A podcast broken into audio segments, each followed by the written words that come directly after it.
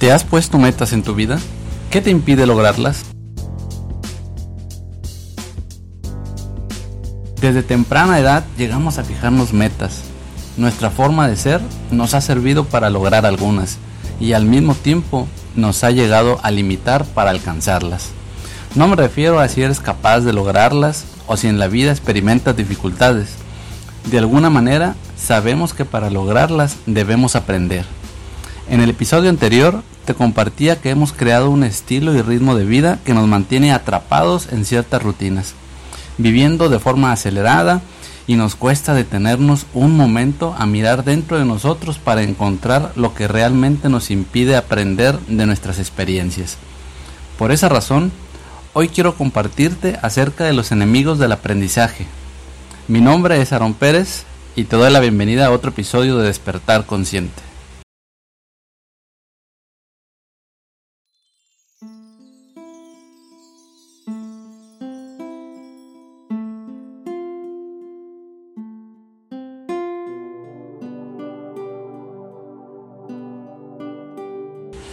¿Alguna vez realizaste en la escuela el germinado de una semilla de frijol? Ese sencillo experimento que tenía como propósito didáctico el aprender cómo crece una planta, entre otras cosas. Después de unos días de llevarse a cabo el proceso de germinación, de esa semilla surgía una planta.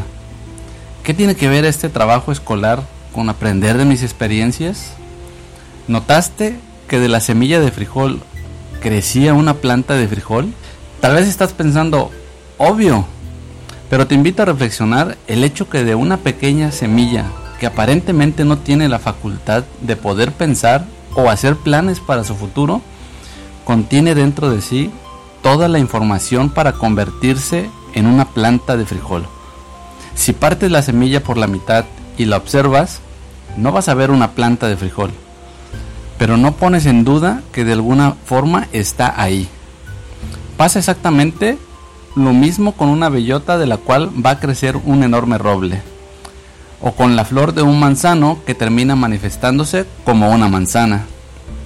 Nunca esperarías que de una bellota crezca una calabaza o que de un frijol se forme una manzana. Cada aspecto de la naturaleza, sin excepción, tiene integrada dentro de sí toda la información que requiere para manifestarse de acuerdo a su naturaleza. Pasa lo mismo con los seres humanos. Hubo un instante en el que fuiste concebido y ahí comenzó tu vida física. Durante nueve meses has estado dentro del vientre materno. Desde el momento de la concepción hasta el día en que naces, no tuviste que hacer nada. Todo lo han hecho por ti y no tuviste que preocuparte de qué color serían tus ojos, tu complexión, tu color de piel, etcétera.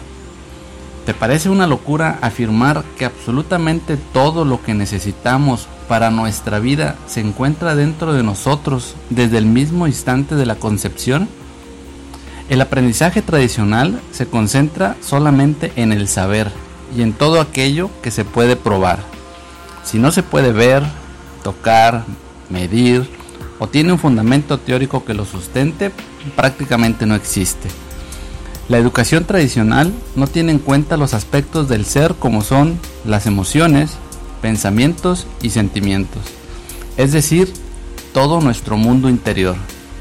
Al ser aspectos intangibles, llegan a ser totalmente desconocidos y el resultado es que no sabemos cómo funcionan ni cómo podemos entenderlos. Para algunos, si no es cuantificable, les resulta difícil comprenderlo como las lágrimas de un deportista que ha ganado un campeonato, perderse al hacer contacto visual con otra persona o la sensación de una madre cuando abraza a su hijo. Al nacer nos encontramos rodeados de nuestra familia, nuestra cultura y a través del lenguaje recibimos el conocimiento. Pero no me refiero solamente al que adquieres al, al asistir a la escuela. Además, recibes una retroalimentación de tu entorno de cómo debes o tienes que ser cómo pensar, comportarte, etc. Durante mucho tiempo se pensó que nacemos como si fuéramos un disco en blanco que posteriormente se va llenando. Pero hoy en día sabemos que esto no es así. Parte de toda esa información que tenemos dentro de nosotros ha sido transmitida por herencia. Los genes son las unidades de almacenamiento de información genética, con la que nuestras células saben cómo deben funcionar adecuadamente. La epigenética ha demostrado que no heredamos solamente información que determina nuestros rasgos físicos o la posibilidad de manifestar ciertas enfermedades. También heredamos conductas, hábitos y estados emocionales, como puede ser el gusto por la música, tendencia a entrar en estados depresivos, ser muy ordenado o reaccionar de forma agresiva ante ciertas circunstancias, por mencionar algunos. Para nuestra biología es muy importante que toda esa información no se pierda. Es básica para la supervivencia del ser humano. Por lo tanto, es importante tener disponible toda la información del clan familiar y es por eso que esta información se hereda a través de nuestro ADN. Por ejemplo, si un desconocido me ofrece un líquido misterioso para beber y no tengo dentro de mí información que me dé una señal de alerta, una memoria biológica que me indique que existen ciertos líquidos que podrían causarme la muerte, mi supervivencia estaría en peligro. El doctor Bruce Lipton lo resume de forma brillante. Todos nacemos ya con una melodía en nuestro interior y al crecer le vamos poniendo la letra. Imagina que una hoja de papel representa la información de todo el universo. Dentro de cada uno de nosotros hay solo una parte de todo ese conocimiento. ¿De qué forma podrías representar la información que hay dentro de ti? Así que a mí se me ocurre representarla con un puntito. Dentro de nosotros se encuentra todo aquello que sabemos. Mm, sé hablar español, matemáticas, manejar un coche, tocar un instrumento, todo el conocimiento del cual soy consciente que conozco. Puede haber otras cosas como hablar chino o pilotar un avión, de las cuales eh, soy consciente que existen, pero que desconozco. Es decir, dentro de mi puntito se encuentra todo lo que sé, que sé, y también todo lo que sé, que no sé. Todas tus experiencias las vives desde lo que se encuentra dentro de tu puntito. Toda esta información es lo que tienes como referencia al momento que experimentas una determinada situación. Si alguien te pide un consejo, ¿desde dónde le das ese consejo? Desde lo que está dentro de tu puntito. Al momento de hablar desde nuestro saber con otras personas podemos decir que se produce un choque de puntitos. En ese instante surgen dos posibilidades. Quedarnos solamente con lo que está dentro de nosotros o expandirlo integrando lo que está dentro del otro puntito. Si me quedo solo con lo que está en mi puntito y lo defiendo, es cuando llegan a surgir las diferencias que dan pie a las discusiones, a los debates fuera de proporción, y eso es lo que me impide aprender, Dejo de experimentar y de habilitar que mi conocimiento pueda expandirse. La información dentro del puntito es el filtro con el cual se determina la forma en que vas a reaccionar a tus experiencias. Si lo haces con paz y armonía, quiere decir que la información dentro de ti es suficiente.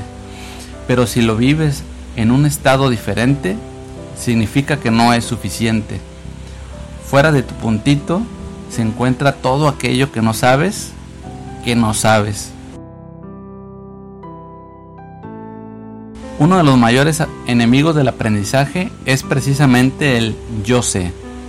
¿Cuántas veces reaccionamos diciendo, eso ya lo sé para justificarnos? Recuerdo que cuando tendría unos 20 años, mi padre me recomendó leer el libro Tus zonas erróneas de Wayne Dyer. Cuando terminé de leerlo, mi padre me preguntó mi opinión del libro. Y mi respuesta fue algo así como, lo que dice ya lo sé, no me sirve de nada. Me llevó casi 15 años tomar conciencia de que efectivamente lo sabía, pero lo que me impidió aprender fue precisamente eso, el no abrirme a la posibilidad de aprender aquello que ni siquiera era consciente que no sabía. No hace mucho lo leí nuevamente y me pareció un libro extraordinario como leer un libro distinto. El saber te puede dejar congelado, y llevarte además por el camino de la arrogancia. Fuera de ti se encuentran las posibilidades, la puerta a lo desconocido, a nuevas experiencias, metas y objetivos que aún no has alcanzado. Descubramos cuáles son esos enemigos internos que podrían estar condicionando nuestro aprendizaje.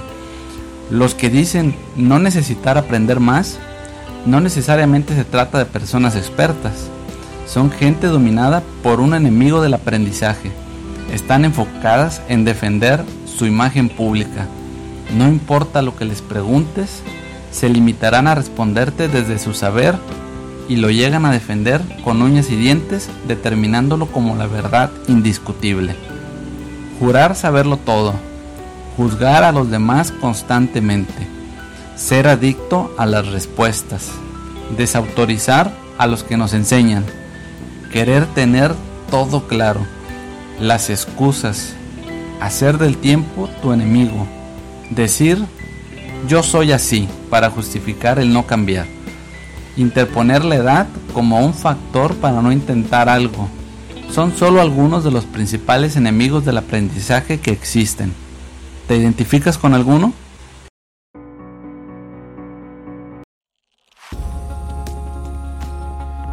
Es momento de dejar de valorar tanto el cuánto sabemos, porque esto nos lleva a olvidar el cuánto somos capaces de aprender. Como humanidad requerimos volver a conectar nuestro mundo externo con el interno. ¿Cómo saber a dónde dirigirnos si no aprendemos a gestionar nuestras emociones? Inicié este proyecto con ese propósito. Compartir contigo contenido que ayude a que logremos un cambio en nuestra forma de percibir el mundo.